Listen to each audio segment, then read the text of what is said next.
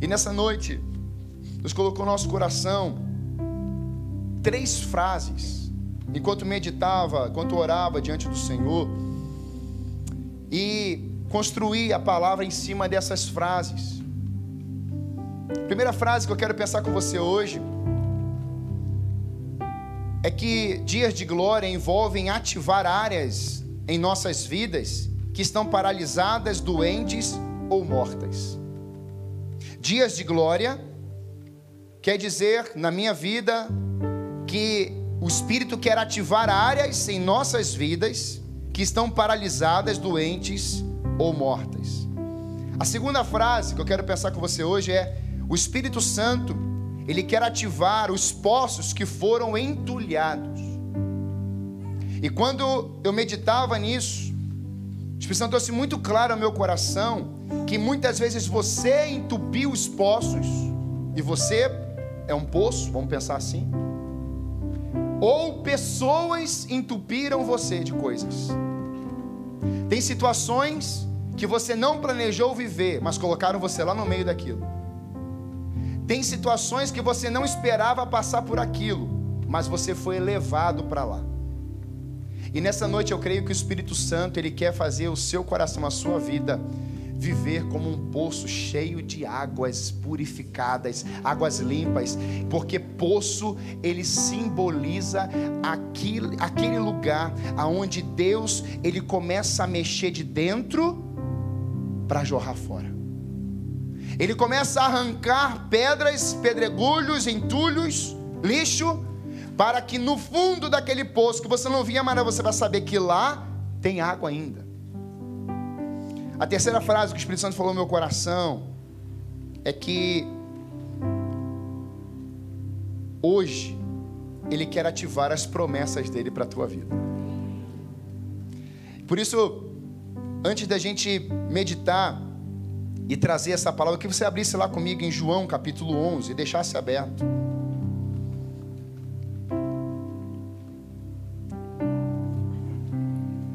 Começamos ontem a falar sobre fidelidade. E fidelidade ao Senhor, porque Ele é fiel e você sendo infiel, Ele continua sendo fiel. Essa é a essência dele, é o seu atributo. Fidelidade é um atributo de Deus, está ligado à sua essência, não se perde, não se corrompe. E quando nós começamos a falar sobre isso, vivermos a santidade, a honestidade, a fidelidade, Entendemos que nele não há mentira e engano.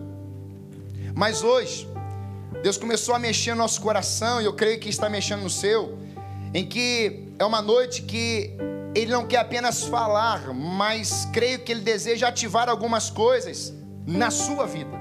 Falamos ontem sobre indivíduo, uma vontade personalizada, um projeto, um plano para a sua vida, para a sua pessoa, para você como indivíduo. Muitas vezes nós temos a tendência a agir no todo, e de fato, Deus também usa a igreja local, Deus usa cidades, Deus usa nações, Deus usa os povos, Deus usa famílias, Deus usa tribos, línguas, nações, mas o compromisso nosso com Deus nesse tempo aqui de dias de glória, ele tem uma vertente, uma essência em que Deus quer realizar um plano e um propósito em você e através de você para ser algo personalizado, personalizado, porque o projeto e o propósito dele para você é bem diferente do que ele tem para mim. Mas se nós nos juntarmos, isso será tremendo. Por isso, há coisas que estão paradas, adormecidas, doentes, apagadas, paralisadas ou mortas. Mas eu creio que o Espírito Santo ele quer ativar áreas em tua vida hoje eu não estou falando daquele velho homem que você era, nem das velhas práticas ou dos mesmos pecados que você pratica ou praticava.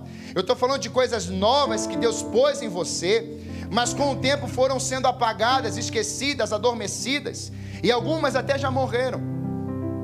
Antes você amava o seu filho porque você estava pegando ele no colo. Mas com o tempo vai se passando, você já não ama mais como você pegou ele no colo. Você amava sua esposa no altar e dizendo até a morte nos separe. Você dizia que lá no altar ela era linda, era uma princesa, que daria vida por ela. Mas anos vão se passando, isso vai se esfriando, isso vai secando, isso vai aniquilando, isso vai morrendo, porque algumas outras coisas vão entrando nesses lugares, nesse lugar chamado coração. Hoje Deus está aqui para fazer uma obra poderosa na sua vida. Algo totalmente individual, para que nesse indivíduo sejam ativados os ministérios, os dons que ele tem para a sua vida e que você vem exercer no corpo dele, o corpo de Cristo. As promessas de Deus não têm prazo de validade, meus irmãos. Os sonhos e visões de Deus não são esquecidos por Ele. Pastor, tem muito tempo que Deus falou e eu abandonei. Quem Deus chamou, não abandona chamado. Nós abandonamos, mas Deus, quando chama, Ele fala assim: Eu te chamei, Jonas, você vai chegar lá. E muitas vezes, durante a caminhada, dizemos assim: Deus não me chamou. Deus te chamou. Deus te vocacionou. Antes do mundo existir, Ele te escolheu. Falei ontem que Ele já escreveu em Salmo. Antes de você, nos ventres da sua mãe, eu já te escolhi, Jeremias. No Salmo de Davi, ele fala que ele já escreveu a sua história até o último ponto final. Se ele registra uma lágrima, ele não pode registrar toda a sua história. E quando a gente começa a entender isso, verbalizações em que perdemos a esperança, ficamos longe, desanimados, perdidos, sem esperança. Mas Deus disse uma palavra e uma palavra dele já basta. Essa palavra eu creio que no dia de hoje, na minha vida e na tua vida, algo vai acontecer, algo vai ser transformado. Meus irmãos, Deus criou o mundo em sete dias. No sexto, ele criou o homem. Segunda-feira é que dia do mês? No final desses dias de glória, você vai voltar para a sua realidade. Mas o que tem que ficar cravado no seu coração é: quem me criou? Quem foi que colocou o Espírito em mim? Quem foi que soprou sobre a minha vida o fôlego da vida? Quem foi que me levantou do pó? Quem foi que me levantou quando eu estava batido, destruído, totalmente despedaçado. Quem foi que deu uma palavra para a minha vida? É esse que é fiel para cumprir, aquele que te levantou, ele é fiel para te fazer promover, para te fazer você viver aquele que é a vida, para que quando as pessoas olharem para você, o nome dele seja glorificado. Aleluia! Deus não esqueceu de você. O chamado dele por mais que você esteja fraco, longe, perdido, sem esperança, o que vai valer é a palavra dele. Muitas vezes verbalizamos, verbalizamos mais palavras, valorizamos o nosso inimigo. O inimigo está fazendo isso, pastor. Eu tenho, às vezes eu ouço tanto isso, pastor. O inimigo está fazendo isso. O inimigo fez isso. O inimigo trouxe o caos. Estamos no caos, no inferno. Eu já ouvi expressões: olha a vida estranha, destruída que vivo. Olha esse inferno que habito. Talvez pessoas aqui já tenham verbalizado isso em 2019, ou talvez recentemente, talvez minutos atrás, diga: Olha o que você fez com a minha vida. Olha o que você fez com a minha casa, com a minha família, com a minha história. Olha o que. E você vai colocando peso em cima de alguém ou de algo e você vai trazendo coisas que você mesmo criou, que você desenvolveu, mas muitas vezes nós colocamos os dias de tempestade, de caos na vida do outro, mas não compreendemos e exercemos um chamado, uma autoridade que nos foi confiada e uma decisão de sairmos daquele lugar. Nessa noite eu estou aqui para te falar que Deus vai ativar isso novamente no seu coração. Você vai sair daqui com a cabeça erguida, você vai sair com a cabeça em pé, você vai sair daqui andando mediante a palavra do Espírito, porque diz lâmpada para os meus pés é a tua palavra, é luz. Você vai seguir a luz que é Jesus e não mais a escuridão das trevas. Ele te transportou do império para o reino. Ele é vida, irmão. Então o que tem que sair da tua boca, como o pastor Eduardo falou aqui, é a brasa que queimou a tua língua um dia, e um dia a brasa, o fogo do Espírito, queimou teu coração, e o que está cheio o coração, fala a boca. O profeta Isaías antes amaldiçoava, falava com peso, falava com dor, ele estava fazendo algo pensando que era certo, mas fazia trazendo dores. Deus mudou a sua língua, Deus mudou o seu coração. Deus mudou a sua jornada, os seus sentimentos, suas emoções. Ele falou assim: Isaías, eu tenho algo para a tua vida. E Deus toca nele. O discurso mudou. O que prevalece não são os planos do inimigo. Grava bem isso. O que prevalece não são os planos do inimigo, mas o que prevalece são os propósitos eternos de Deus. Quando você vive nessa verdade, o que o inimigo fala, você manda ele se calar. Porque quando ele foi tentar Jesus, Jesus diz: Ele diz para Jesus: Me adores, eu te darei tudo isso aqui. A proposta é boa. Mas quem é o dono do mundo? Quem é o criador do universo? O Pai. E o Pai enviou quem? O Filho. Se o Filho compreendeu que o Pai é dono de todas as coisas, por que Satanás queria roubar isso dele? Porque o projeto de Satanás é roubar, matar e destruir. Por isso, nessa noite, eu queria que você compreendesse, pastor, não tem mais como. Tem, você está aqui hoje. Você poderia estar em qualquer lugar, irmão. Você está na casa do Pai. Você está entendendo isso? Você poderia escolher qualquer outro lugar hoje, mas você escolheu estar aqui. E se você escolheu estar aqui hoje, é porque você veio adorá-lo, você veio se prostrar diante dele, você veio consagrar o seu ano, você vai dizer: Senhor, eis-me aqui, envia-me, Senhor, usa minha vida. Senhor, está difícil, eu estou quase morto, minha casa está assim, eu estou endividado, eu estou desempregado, eu estou mal, mas não importa, eu estou aqui na tua casa, eu estou cansado, eu estou com dificuldades na minha alma, eu estou nas minhas lutas e guerras, eu estou começando o ano mais difícil da minha vida, não importa, Senhor, uma coisa importa é que eu não vou abandonar a tua presença jamais. E você está aqui na casa do Pai.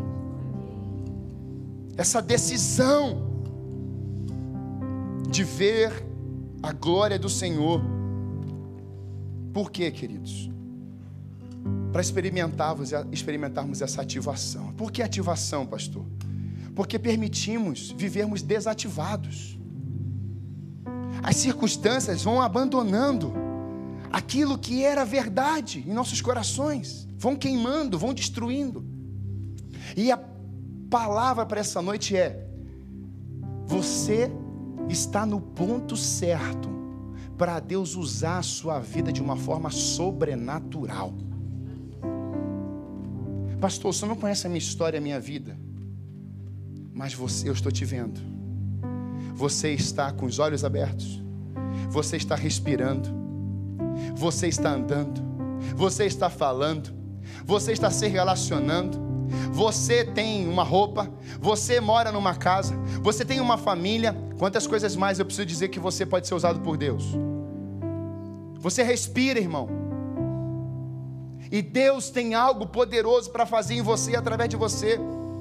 Por isso, Diante disso, lá em João capítulo 11, a partir do verso 1, eu queria pensar com você nesse texto que vai falar sobre Lázaro. Um homem chamado Lázaro estava doente. Ele morava em Betânia com suas irmãs Maria e Marta. Maria foi Maria, irmã de Lázaro, que mais tarde derramou perfume caro nos pés do Senhor e os enxugou com os cabelos. As duas irmãs enviaram um recado a Jesus dizendo: Senhor, seu amigo querido está muito doente. Quando Jesus ouviu isso, disse: A doença, eu queria que você lesse isso comigo aqui. A doença, desde a doença até por meio dela. Vamos lá? A doença de Lázaro não acabará em morte. Ela aconteceu para a glória de Deus, para que o Filho de Deus receba por meio a glória por meio dela. Pode ir. Jesus amava Marta, Maria e Lázaro. Ouvindo, portanto, que Lázaro estava doente, ficou mais dois dias onde estava. Depois disso, seus discípulos, disse aos seus discípulos: Vamos voltar para a Judéia. Os discípulos se opuseram, dizendo: Rabi, mestre, apenas alguns dias atrás o povo da Judéia tentou apedrejá-lo. Ainda assim o Senhor vai voltar para lá? Jesus respondeu: Há 12 horas de claridade todos os dias. Durante o dia as pessoas podem andar com segurança, conseguem enxergar, pois têm a luz deste mundo. À noite, porém, correm o risco de tropeçar, pois não há luz. E acrescentou: Nosso amigo Lázaro adormeceu, mas agora vou despertá-lo. Deixa esse, essa parte aí. Quando a gente começa a compreender uma ativação, é porque algo poderá acontecer. E nós estamos trabalhando nesse ano muito forte, vamos trabalhar 2019 e 2020, de a igreja viver antecipada. Quantos querem se antecipar aos problemas? Dá um glória a Deus aí. Quantos querem se antecipar a um problema no trânsito? Dá um glória a Deus aí.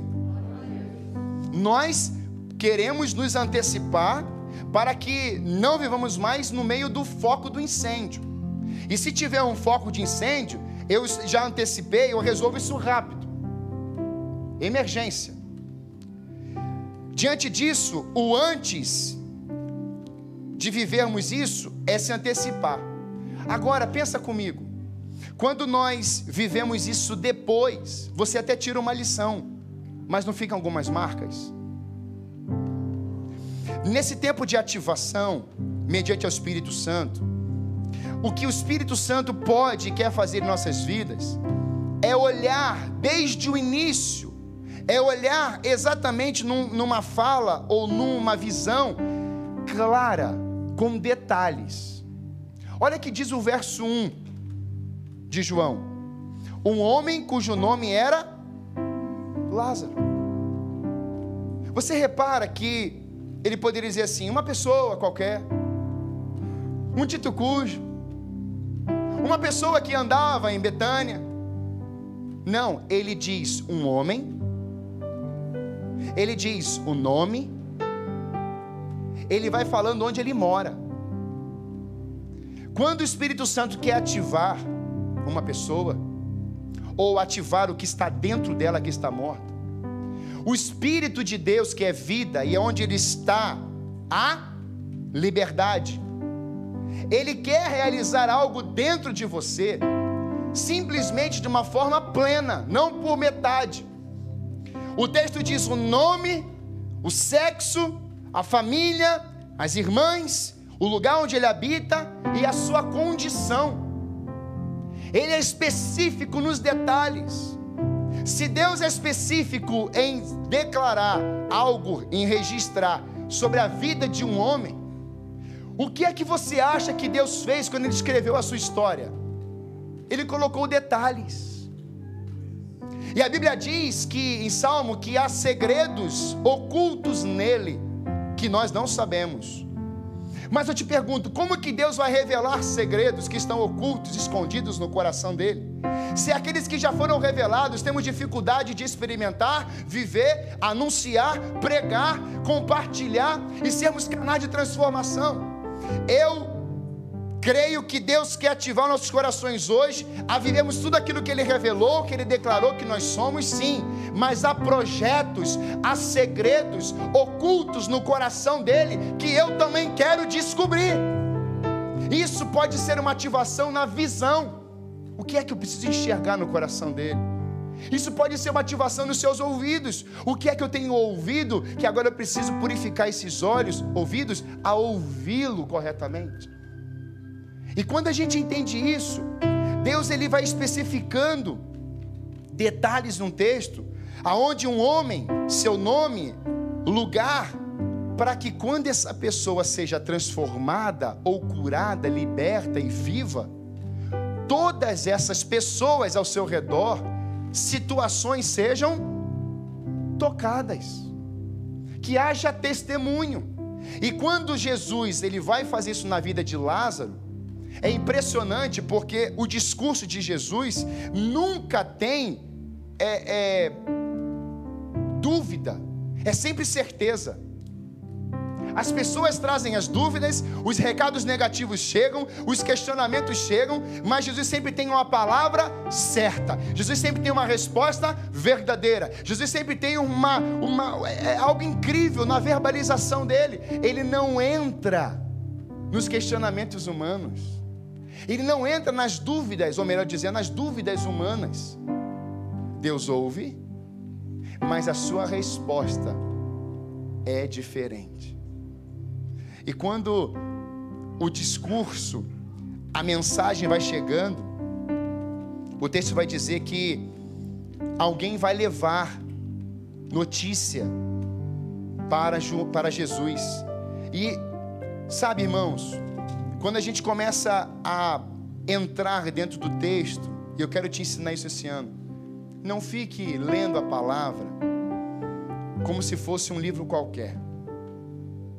Eu recebi um vídeo ontem que comprovadamente uma pesquisa feita nos Estados Unidos com 40 mil pessoas dos 8 anos até os 80 anos, diversas idades. A pessoa que não lê a palavra de Deus uma vez por semana, ao ouvir a pregação no domingo, ela não consegue se achar em nenhum momento.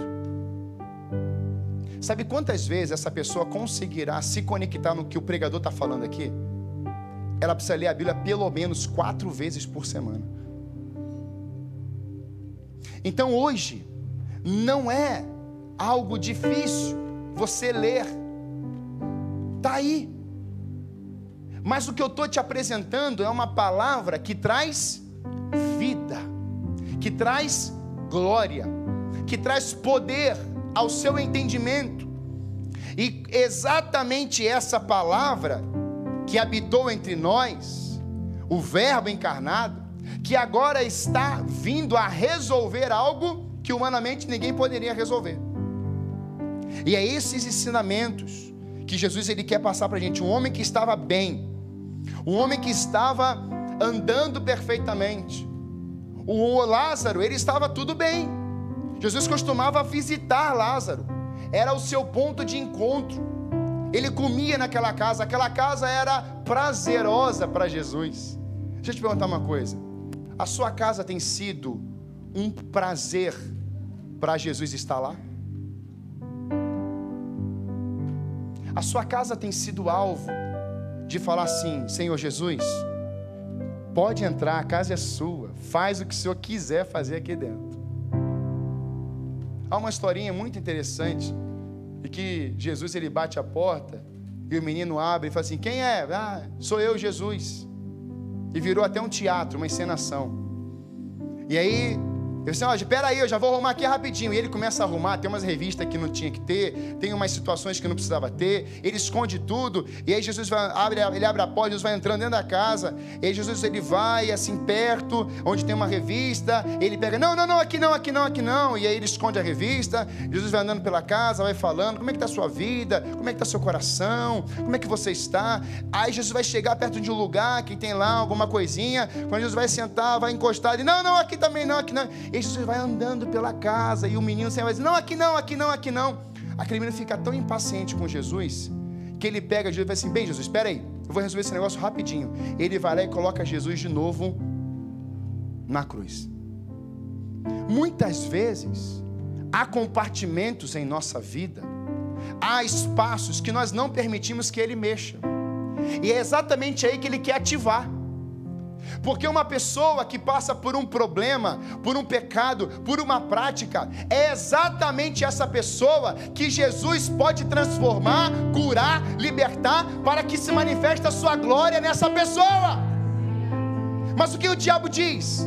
Não tem jeito para você, você está doente, você vai morrer, não tem mais esperança. É o contrário, o Espírito Santo ele ativa aquele que não tem esperança, ele ativa aquele que não enxerga, ele ativa aquele que não ouve, ele ativa aquela família mais miserável que possa existir. Um gadareno, um cego, um paralítico, ele vai ser um missionário, ele faz voltar a andar e correr, ele faz saltar de alegria, ele quer ativar nessa casa que hoje famílias restauradas, fiéis inabaláveis.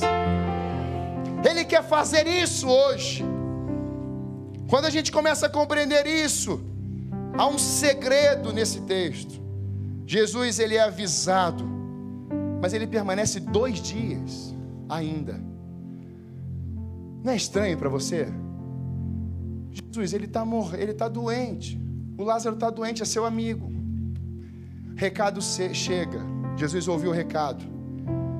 Jesus nos ensina algo aqui as circunstâncias da sua vida não podem alterar o kairós de Deus.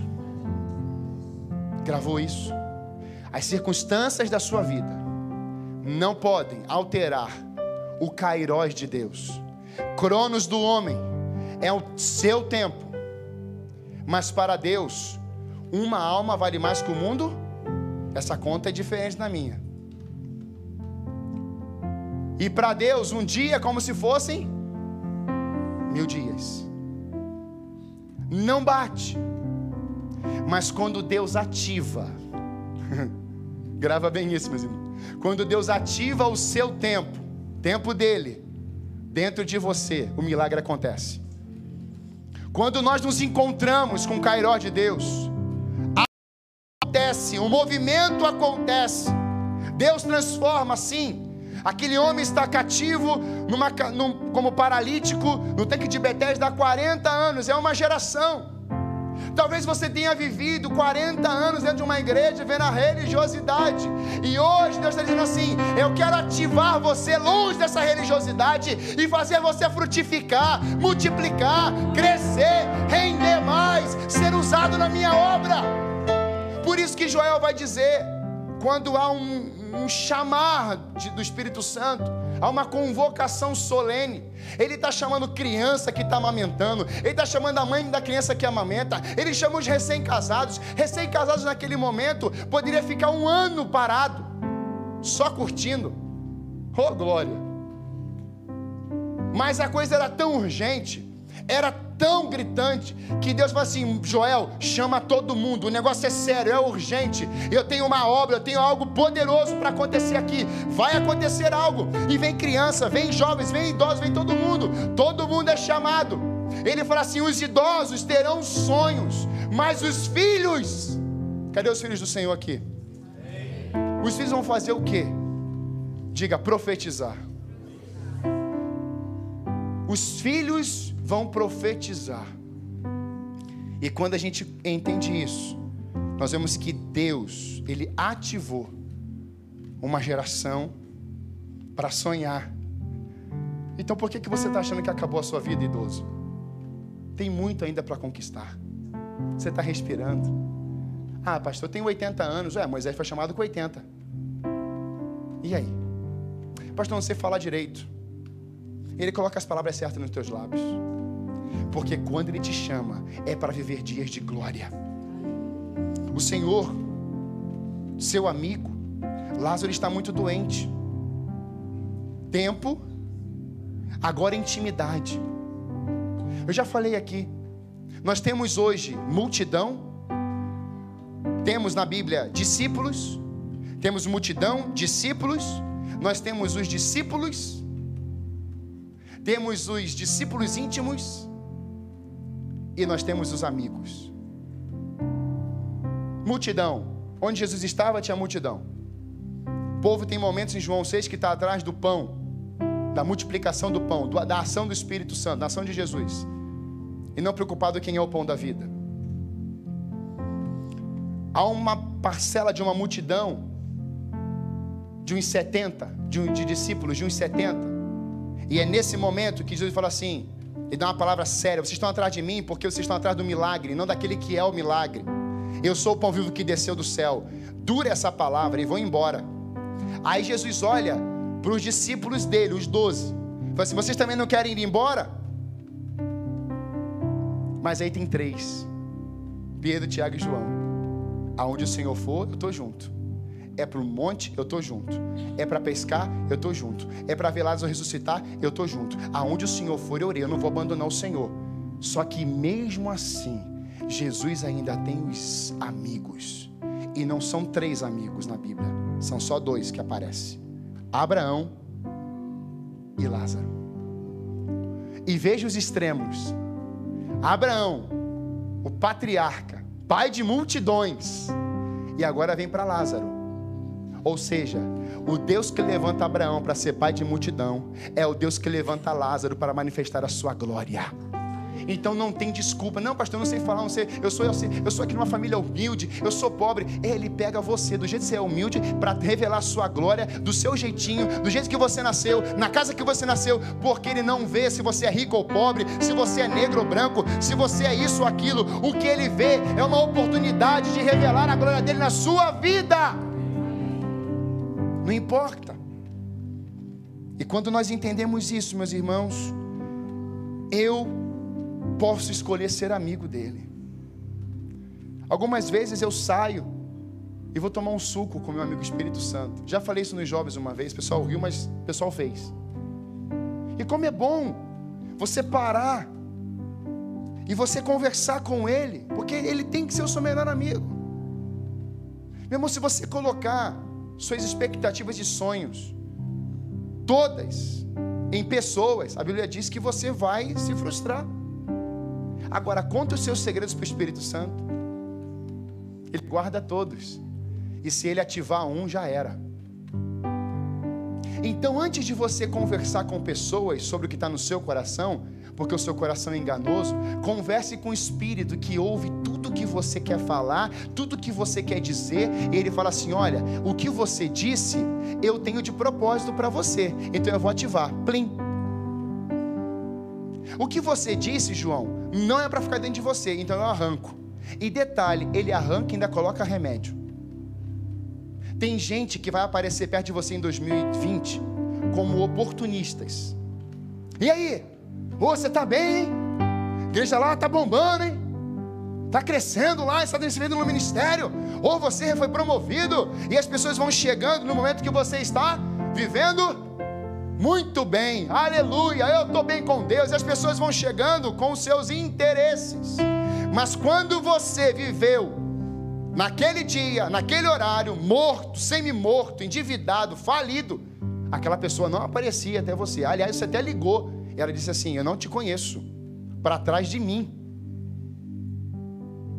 Pode escrever o que eu estou falando verbalize tudo para o Espírito Santo, porque aquele que é fiel para cumprir, ele vai te levar do outro lado, ele vai te colocar no destino que ele planejou para a tua vida, porque ele é fiel.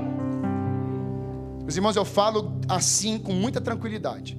Se eu, como pessoa, fosse depender de situações pessoais para minha vida pastoral, para minha vida familiar, ou para algumas situações serem bem-sucedidas, eu estava lascado.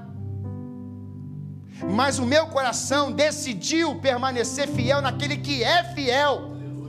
Ele usa pessoas, ele usa os seus fiéis, glória a Deus por isso. Mas a minha expectativa, o meu coração, o, o, aquilo que eu tenho aqui dentro, ele precisa, em primeiro lugar, buscar o reino de Deus, e as demais coisas serão acrescentadas. Eu confesso a você, tem dias que eu estou esperando uma mensagem. Tem dia que eu estou esperando um telefonema. Tem dia que eu estou esperando um. O que o senhor precisa? Porque eu sou humano. Nós precisamos ter isso uns com os outros, é família. Mas eu sei em quem tenho crido, e estou bem certo de que Ele é poderoso para fazer e completar a obra na minha vida. Isso é a verdade. Jesus chegou até ali. E o quadro que Jesus chega é um quadro de tristeza profunda. E primeiro vem um questionamento: se o Senhor tivesse aqui, ele não teria morrido. Só que a palavra que Jesus dá, ela é uma palavra de vida.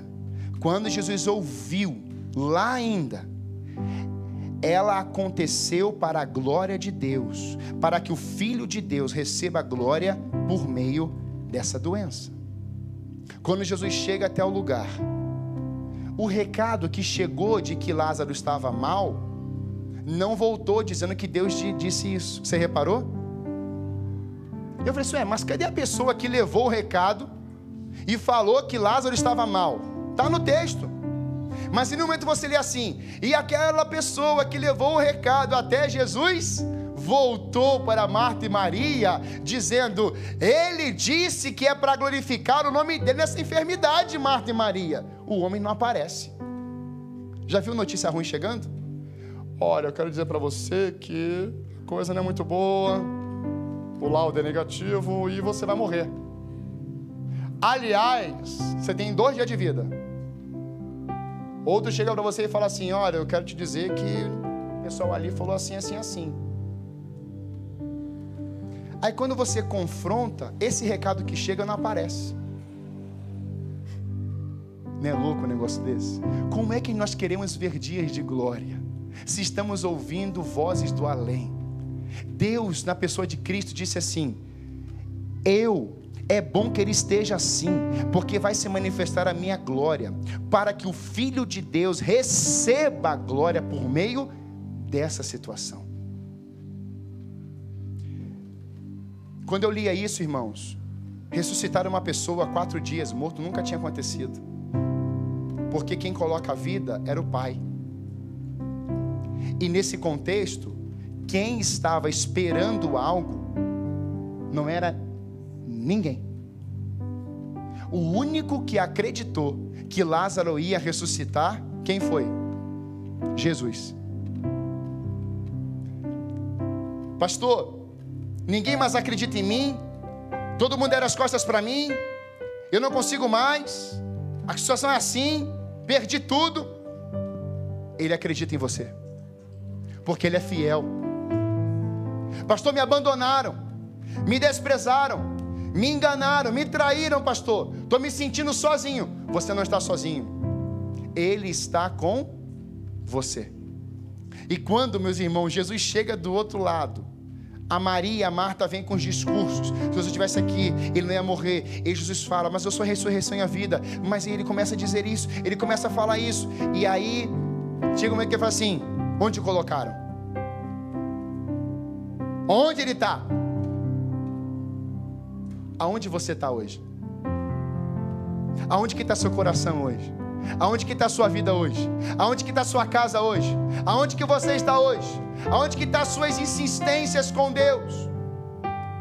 Aonde que está a sua perseverança em Deus? Para viver dias de glória, eu preciso compreender isso, esse tempo, essa dinâmica de Deus. Eu preciso compreender que Ele é fiel. Eu preciso compreender que Ele vai chegar. E no momento Ele chega, e quando Ele chega, mesmo que haja alguns questionamentos, Ele fala assim: tá bom chegou a hora. Eu não vejo Jesus dizendo assim para elas: calem-se, para de falar, esqueçam. Não. A pergunta é: onde ele está? Cadê onde o colocaram? E Jesus chega de frente para aquela pedra e fala assim: tira a pedra. Eu mandei um recado por uma pessoa. Meus irmãos, você não precisa mais de uma pessoa entre você e Deus, como tinha no passado. Sabe por quê? Porque ele teve que morrer para rasgar um véu que separava você da glória. Grava bem isso. Ele morreu, ele ressuscitou o véu que separava você da glória foi rasgado de cima para baixo. E agora você tem acesso livre. Quando e o dia e a hora que você quiser. E Pedro, e, e Lázaro? Lázaro não podia mais ter esse acesso. Porque Lázaro agora está morto e morto há quatro dias. Quantos anos, quantos dias, quantos meses você tem se sentido assim? É hoje o dia da ativação na sua alma, na sua vida, no seu coração, no seu chamado. Quantos anos você viveu cativa daquela palavra que te levaram para lá? Hoje Jesus está de frente para esse lugar que você está lá. Esse quadro de morte, de doença. E Jesus diz assim: bom que eu não estou. Olha isso, irmãos. Que bom que eu não estou lá. Para que vocês possam ir comigo e vocês vão ver a glória do Senhor agindo no meio de vocês. Tem coisas que a prisão ou a pressão, caos, guerras, tribulação vão chegar em 2020. Mas não acha que você foi esquecido por Deus ou a coisa está acontecendo, não.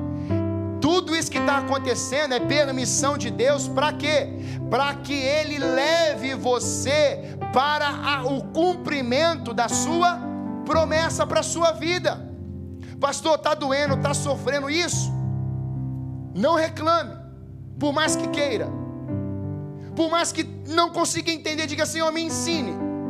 Mas ali, no momento certo, no tempo que Deus vai chegar, Ele vai pedir assim: tira isso que colocaram, tira isso que, que colocaram na frente, na minha frente, porque eu quero dar uma voz de comando. As pessoas colocaram algo entre você e Deus, Deus manda tirar. As mesmas que colocaram a pedra. Tem pessoas que lançaram pedras sobre você, não lançaram? Jesus não manda atacar de novo, não. Jesus fala assim: tira da frente vocês mesmos que estão tirando. Tira aí. Tem pessoas que amaldiçoaram você, não amaldiçoaram? Tem pessoas que estão perseguindo você, não? Tem pessoas que disseram que você não vai dar em nada. Então Jesus fala assim: tira da frente isso, que meu assunto não é com isso. O meu assunto é com quem está lá dentro. Porque ele tem nome,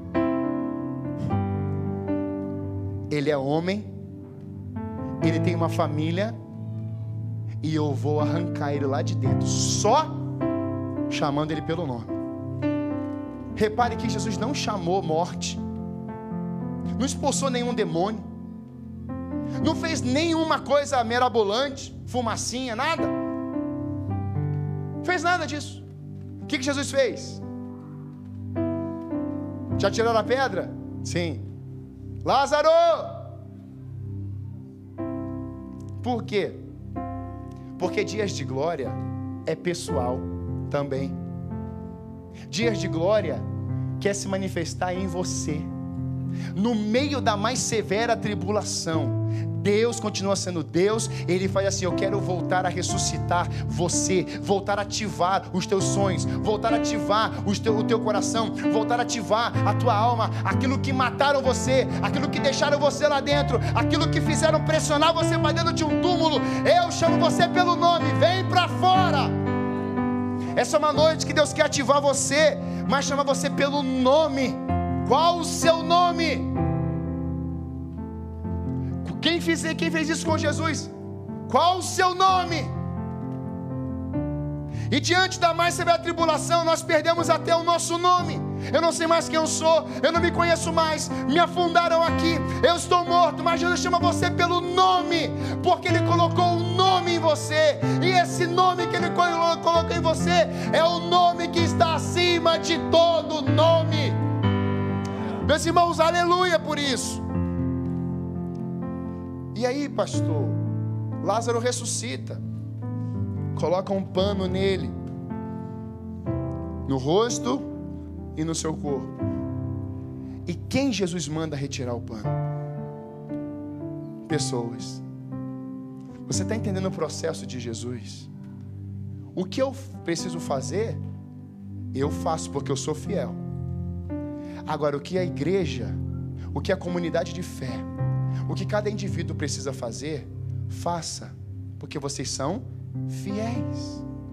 Cuidar, tira, estão tirando tudo. E aquele homem que estava com mau cheiro agora tem o bom cheiro, dias de glória. Ele transforma o mau cheiro em um bom cheiro.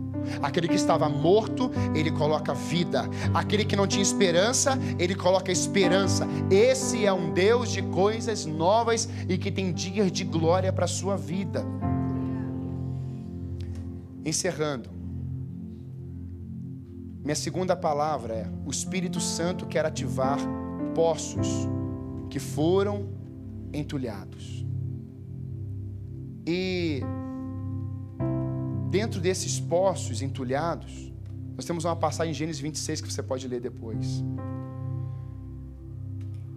Abraão abençoa Isaac. E aonde Isaac chega, as coisas acontecem. Ele é bem sucedido em rebanho, nos poços, em tudo. Mas há uma coisa que me chamou a atenção nesse texto, em que quando Isaac ele chega até um local, existe ali os inimigos mais ferozes do povo de Israel, que foram os filisteus. E quando Isaac ele vai chegar ali aonde tem os poços do seu pai, quando a gente vê a bênção de Abraão, a gente percebe que há pessoas endereçadas a entulhar propósitos, entulhar sonhos. E é engraçado porque quando Isaac vê isso, esses poços entulhados, a primeira pergunta que eu fiz é: por que entulharam? Por que estão entulhando poços? Porque pode ser inveja, ódio, rancor, ira, contenda. Situações que eu não quero que ele prospere mais. Isaac era muito rico, tinha muitas propriedades, muitos poços. E quem tinha muitos poços era muito rico. E quando a gente começa a perceber nessa profundidade em cima dessas riquezas, Isaac não está com o seu coração aprisionado àqueles poços, porque ele sabe que se ele furar um aqui, vai ter água e vai frutificar, porque ele foi abençoado. Então o que, que Isaac faz? Vocês querem entulhar meu poço? Vocês querem que fique, quer, quer me mandar embora? Então pode ficar com o poço, porque eu tenho aquele que é a fonte da riqueza. Eu sou abençoado, eu abençoo vocês, mesmo sendo meus inimigos. Por isso que o salmista diz: Unge a minha cabeça, minha cabeça com óleo e o meu cálice transborda. Ainda que os teus inimigos venham contra ti, prepare uma mesa perante na presença dos meus inimigos. Dias de glória alimenta inimigo, irmão não taca a pedra de volta. Dias de glória, ativação aqui dentro, é porque eu quero ver ele diferente, ele transformado, ele curado, ele liberto, porque ele me ativou. Eu não respondo morto com morto, agora a resposta é vida em cima de alguém morto. Então, ao invés de eu amaldiçoar, eu declaro vida, eu declaro cura, eu declaro milagres, eu preparo banquete,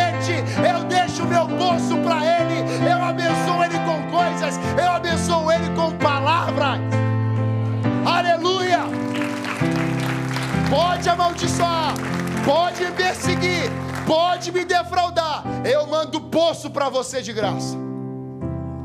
A igreja do Senhor, por mais que seja perseguida, a igreja do Senhor vai ser amaldiçoada, o mundo pode nos apedrejar, mas eles sabem que nós somos um poço, que nós temos uma água inesgotável, temos um rio que corre dentro de nós. E ninguém, irmão, ninguém pode nos separar desse amor, ninguém pode secar essa fonte.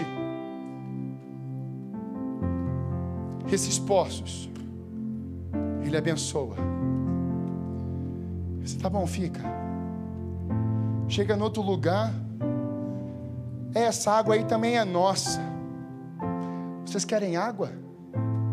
Tranquilo. Porque onde eu chegar vai ter água. Água não está em lugar. Água, água está em alguém.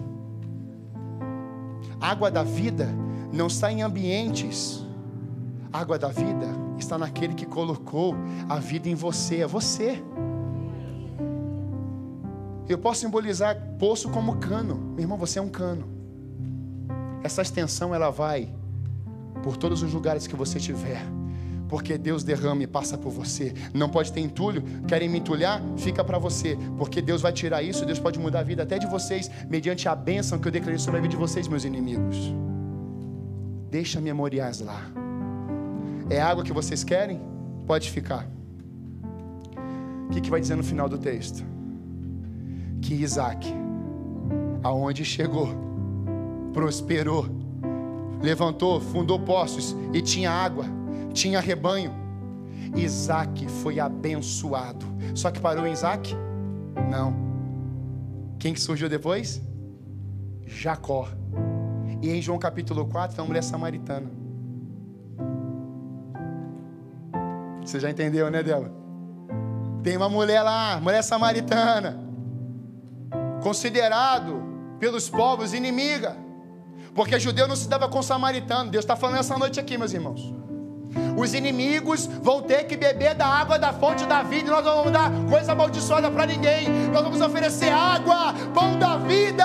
Vamos oferecer dias de glória. Ah, mas por que você falando comigo, sendo tu judeu? Você sabe que eu não posso falar com você? Eu não posso falar com você. Você sabe quem fala contigo? Quem fala contigo era aquele que abençoou os teus antepassados, ou melhor, criou eles, ou melhor, escreveu sobre a linha deles, que inclusive escreveu uma agenda com nós dois aqui. Esse poço é de Jacó. Grava bem isso. Dias de glória vai de geração a geração não para em você, meu irmão. Dias de glória começou em Abraão, que abençoa Isaac, que abençoa Jacó, que vem as nações, e vem lá Varute, vem Davi, e aí vem Jesus. E Jesus ele chega e fala assim: Olha, eu tenho uma água, eu sou a água da vida. Isaac não reteve, liberou. Jacó não segurou. Jacó deixou esse poço aqui. E você sabe quem fala contigo? Aquele que abençoou os seus antepassados, aquele que quer te apresentar uma vida nova e colocar águas novas, purificadas dentro de você. Porque o que correrá de você, em você, de mim, você jamais terá sede. Esse poço pode secar, mas se eu entrar na tua vida, você jamais viverá seco ou seca. Esse é o poder do Evangelho, é o poder de Deus. Ativar um poço é fácil, mas Jesus foi ativar uma mulher, cruzando todo o Antigo Testamento, simplesmente com poços. Uma atitude, um memorial uma mulher transformada pelo poder do Evangelho. Pastor, onde é que ficam as promessas? As promessas já foram declaradas, irmãos. Meus irmãos, para a gente ver dia de glória, é só dizer sim e o amém. Feche seus olhos.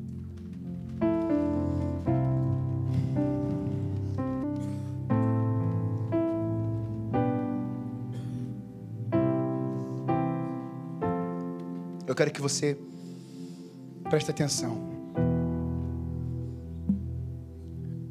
Uma mulher chamada Ana não podia ter filhos. Essa mulher tem uma rival chamada Penina. Seu pastor, seu sacerdote, Eli, diz que ela está bêbada. E ela está com seu marido que naquele tempo ele tem a Penina junto com Ana. Penina pode ser mãe, mas Ana não. Veja o tamanho dos conflitos que essa mulher tinha. Penina zomba dela, vai caluniá-la. O seu marido diz: Eu não sou melhor que dez filhos para você. Olha o egoísmo desse homem. O seu pastor diz para ela que ela está bêbada. Essa mulher tem uma angústia. Essa mulher vive um tempo de sofrimento, de tempestade tão grande, tão grande, que ela fala assim: chega de ouvir vocês, chega de ver Penina, chega de ouvir esse homem que está dizendo para mim: não sou melhor do que dez filhos. Chega, eu vou consultar o meu Senhor. Eu vou na fonte. Eu vou falar aquele que ouve e resolve. E eu vou mostrar para ele como é que está todo o meu coração. Eu vou chorar amargamente. Eu vou gritar na presença dele. Eu vou espernear. Eu vou dizer que se o Senhor me der é teu. Tudo que o Senhor me der é teu. Senhor, em nome de Senhor, o teu, teu nome é poderoso. E em mim não há vida. Eu, eu recebo é, pedradas de penina. Eu recebo recebo pedradas de, de, do meu esposo, eu recebo pedradas desse pastor que diz que eu estou bêbada, a comunidade zomba de mim, não há mais esperança, não há mais sucesso, não há mais alegria em mim, mas a minha esperança está em Ti, o Senhor me dando é Teu, e tudo que o Senhor fizer na minha vida, eu vou glorificar o Teu nome. Quando Ana consagrou o que não tinha, dias de glória na vida dela. Pressão, tribulação, vai levar você para o cumprimento da promessa. Ana, você vai ser mãe, e do teu ventre virá Samuel. Samuel, não é simplesmente um menino, é Samuel. Samuel você vai ungir o rei Davi. E esse rei Davi viria antes de Jesus Cristo, na linhagem de Jesus vem Samuel ungindo Davi, e na linhagem, na linhagem de Jesus vem Davi, um coração no altar um coração entregue, um coração disposto, um coração que parou de ouvir a voz até do seu esposo, da perseguidora Penina, daquele pastor que disse que ela estava bêbada, mas ela foi ouvida a fonte. Fonte. Você precisa voltar a ouvir da fonte, que é uma fonte inesgotável. É um Deus supremo porque na sua vida Ele vai fazer você viver dias de glória.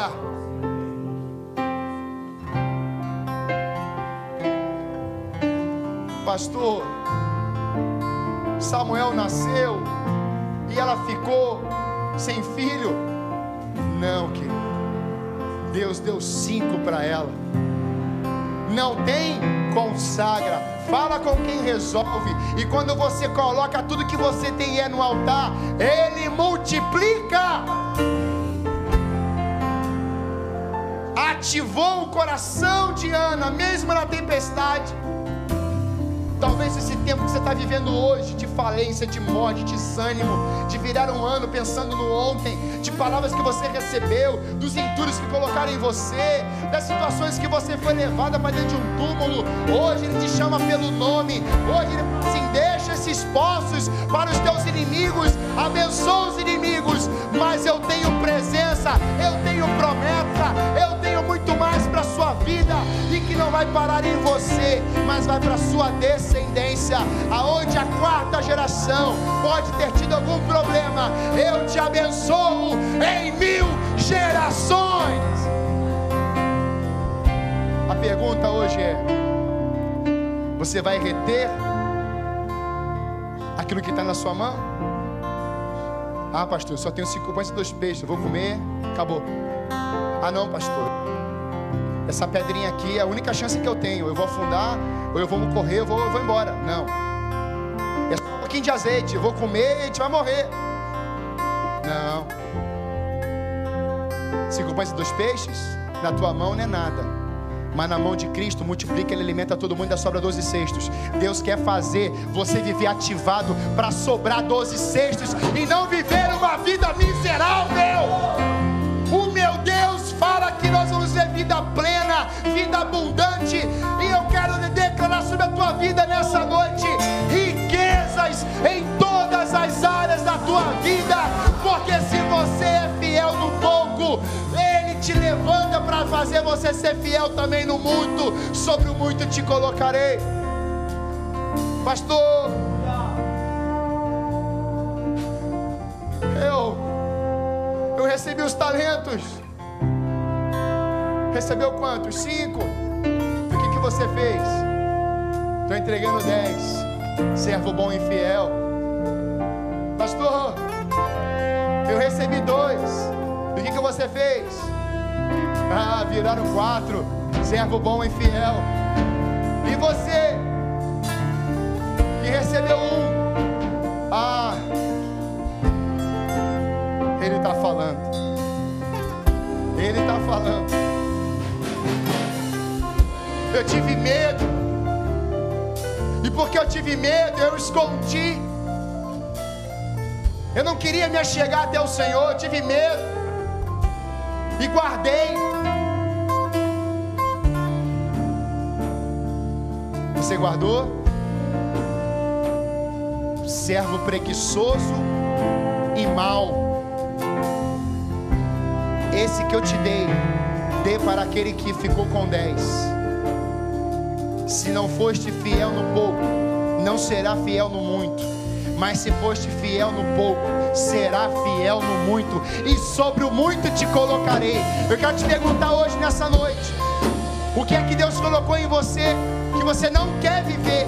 O que é que Deus colocou dentro do seu coração? O que Ele liberou de dons, liberou de vida, de saúde, liberou as promessas, liberou o manancial, liberou algo poderoso. E você diz: Eu escondi, eu guardei. Mais uma vez para você: Eu quero ativar a tua fé, eu quero ativar o teu nome, eu quero fazer você viver coisas novas em mim. E se você for fiel no pouco, sobre o muito te colocarei. Você quer viver isso? Nessa noite, eu quero que você compreenda que o que você não tem, vale a pena consagrar isso também. Se você não tem, consagra. Se você não pode, consagra. Se você acha que é impossível, consagra, porque para Deus não há nada impossível. Pastor, eu sou estéreo, consagra. Pastor, eu estou morto. Eu fali em todas as áreas. Coloca no altar. Pastor, minha vida está totalmente desativada em tudo. Coloca tudo no altar. Pastor, meu casamento está desativado. Meu relacionamento com o filho está desativado. Meu relacionamento contigo está desativado. Senhor, eu quero ver diferente hoje. Eu vou deixar tudo isso que me fez desativar em ti. Eu vou deixar nesse altar, porque no teu altar tem fogo, tem presença. O Senhor queima esse lixo, o Senhor tira os entulhos, o Senhor abençoa, e eu quero consagrar isso logo nesses dias do ano. Se você entendeu essa palavra, e uma área dessas palavras falou ao seu coração, eu queria que você saísse do seu lugar e viesse aqui para frente, se ajoelhasse aqui, nós vamos orar juntos. Nós vamos cantar ao Senhor nesse tempo. E você poderá dizer: Está aqui, Senhor. Vai falando o nome, vai dizendo as áreas, vai expressando ao Senhor.